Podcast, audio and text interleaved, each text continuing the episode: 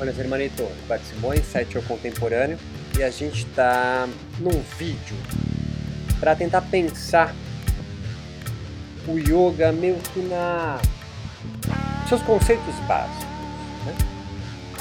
É... E eu estou com um livro aqui, que é do Mircea Eliade, Yoga e Mortalidade e Liberdade, editora Palas Atena, que é a tese de doutorado dele.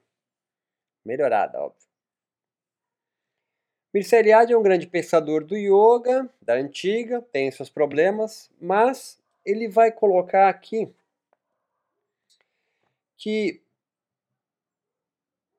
os grandes obstáculos na vida ascética e contemplativa surgiam da atividade do inconsciente, samskara e dos vasana, ou seja, impregnações, resíduos, latências, e ele continua, que constitui aquilo que a psicologia profunda designa como conteúdos e estruturas do inconsciente.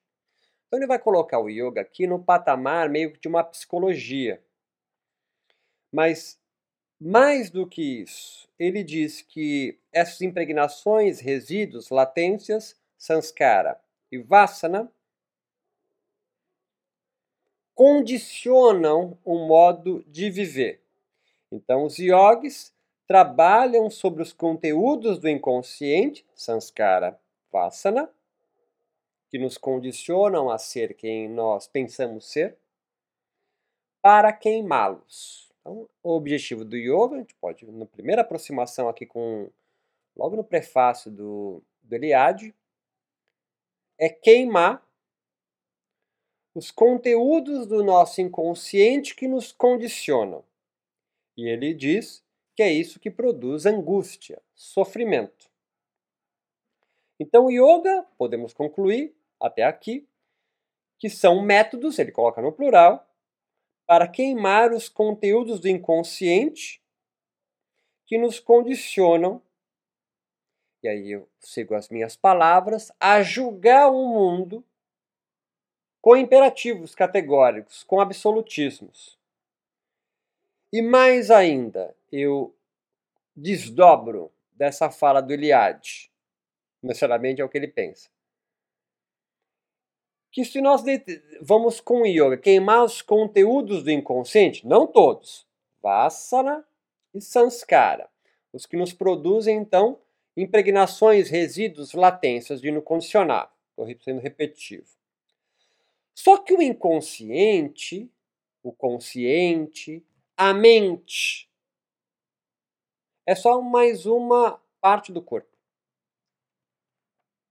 É só mais uma parte do corpo. Então nós estamos falando aqui do corpo, de queimar uma parte do corpo consciente com seus sanskaras e vasana para, no, para deixar de nos condicionar. E ele coloca um segundo conceito importante aqui no yoga, que é, para ele, considera o mais importante, que é Maya. Ele vai dizer assim: pensamento indiano atribui considerável importância ao conceito de Maya, que se traduz por com propriedade por ilusão, ilusão cósmica, miragem, magia, devir, irrealidade e etc. Observando melhor, ele continua. Entretanto, percebemos que Maya é ilusão porque não participa do ser. Guarda isso.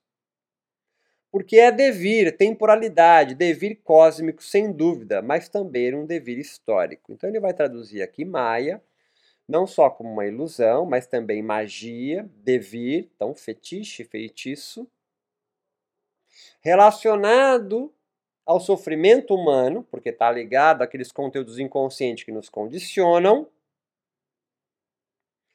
E mais do que isso, Maia é uma ilusão porque ela não participa do ser. Então a pergunta importante aqui, numa segunda aproximação, a partir da fala de Eliade, é o que é o ser?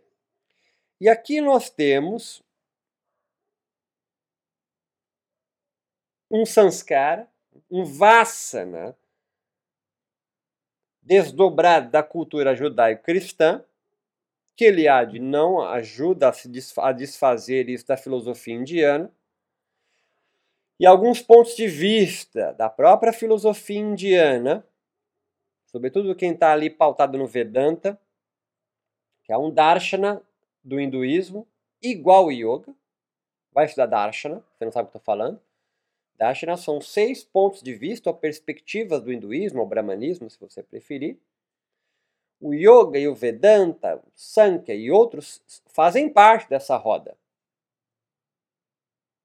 Então ele diz que Maya não participa do ser. E o que é o ser? Ele vai colocar numa terceira aproximação aqui o seguinte: a maior descoberta da Índia, ele coloca, é a da consciência testemunha, a consciência desembaraçada de suas estruturas psicofisiológicas e de condicionamento temporal, Vassana Sankara. A consciência do liberado, isto é, daquele que conseguiu livrar-se da temporalidade e partiu em busca da verdade, da inefável liberdade. A conquista dessa liberdade absoluta, da perfeita espontaneidade, constitui a meta de todas as filosofias, de todas as técnicas místicas indianas, mas é principalmente pelo yoga, por uma de suas múltiplas formas híbrida, que a Índia acredita tê-la conquistado. Pois bem, se é possível pensarmos que a saída do yoga é alcançar essa, testemunha, essa consciência testemunha, que é Purusha, né? maior descoberta da Índia, a consciência desembaraçada das estruturas psicofisiológicas, do condicionamento, bababá, babá. Então você, yogin, você, yogi, yogini, é alguém que deseja alcançar o fim do sofrimento, da angústia, angústia é o medo por algo que você não sabe o que é, a partir do alcance do que ele chama, Eliade, da consciência desembaraçada, a consciência testemunha. E o que é a testemunha, consciência testemunha? O que é Purusha? É um espelho. O vedor, a consciência testemunha, desembaraçada, ela é só um espelho. Há várias metáforas disso.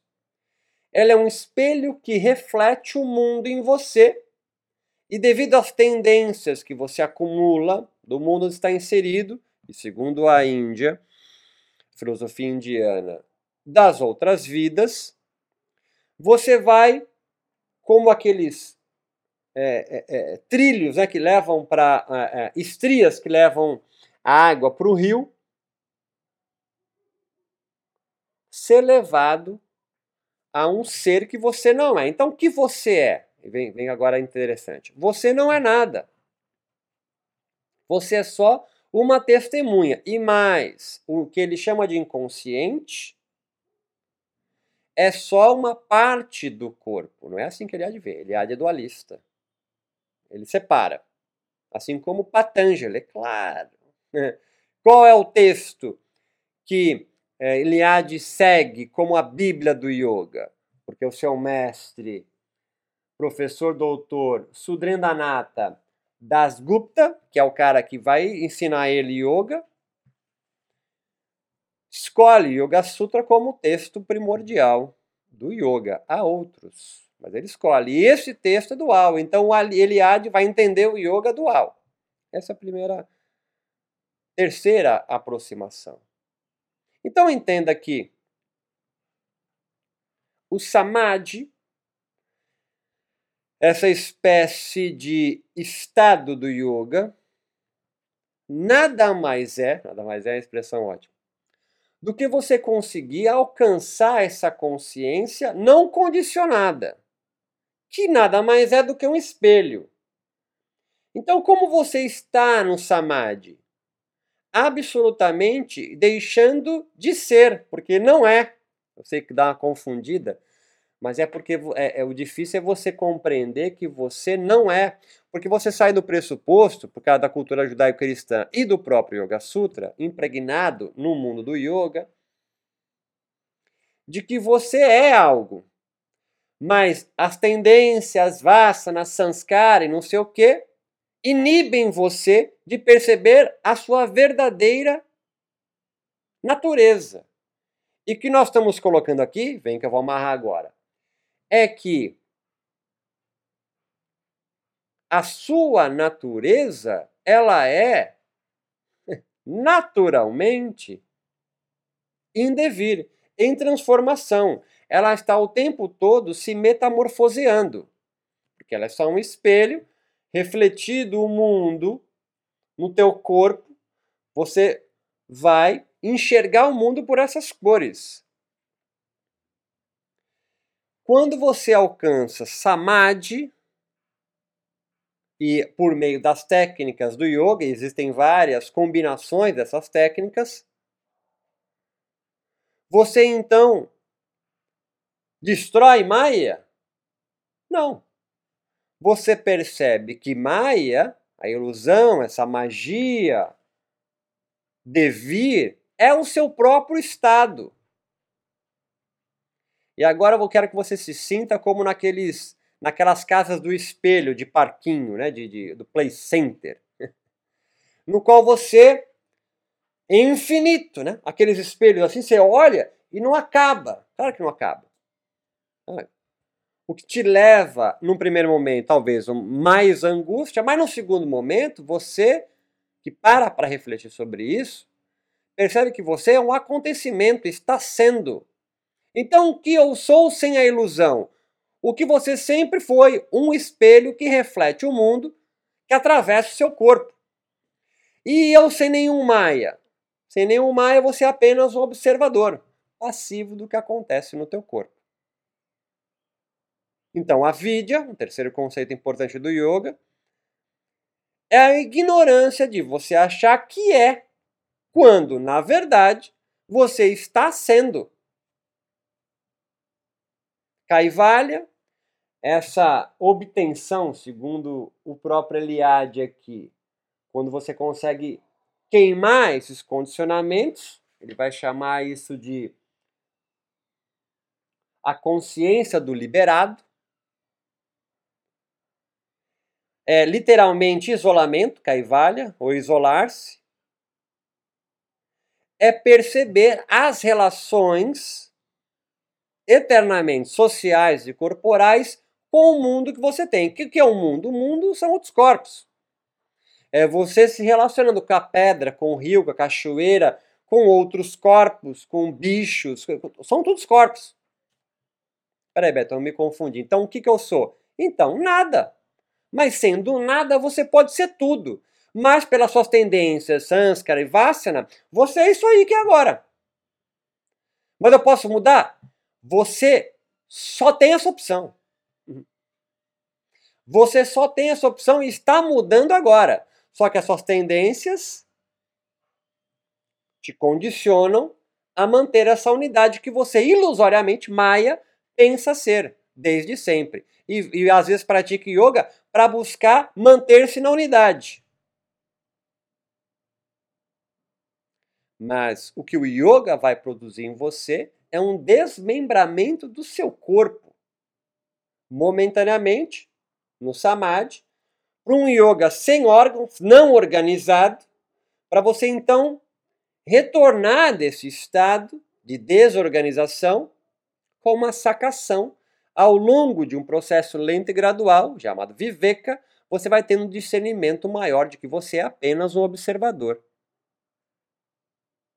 Yoga, então, significa mudança, transformação ou transmutação. Não é à toa que os yogis são às vezes comparados com magos, feiticeiros e alquimistas. Os textos do período medieval do yoga é bem claro na aproximação do yoga com a alquimia, porque ele transforma o corpo dele, as suas técnicas, para quê? Para conseguir ser afetado por mais corpos, pelo mundo, pela natureza. E aí, aprender o mundo e se desdobrar nas infinitas possibilidades de ser.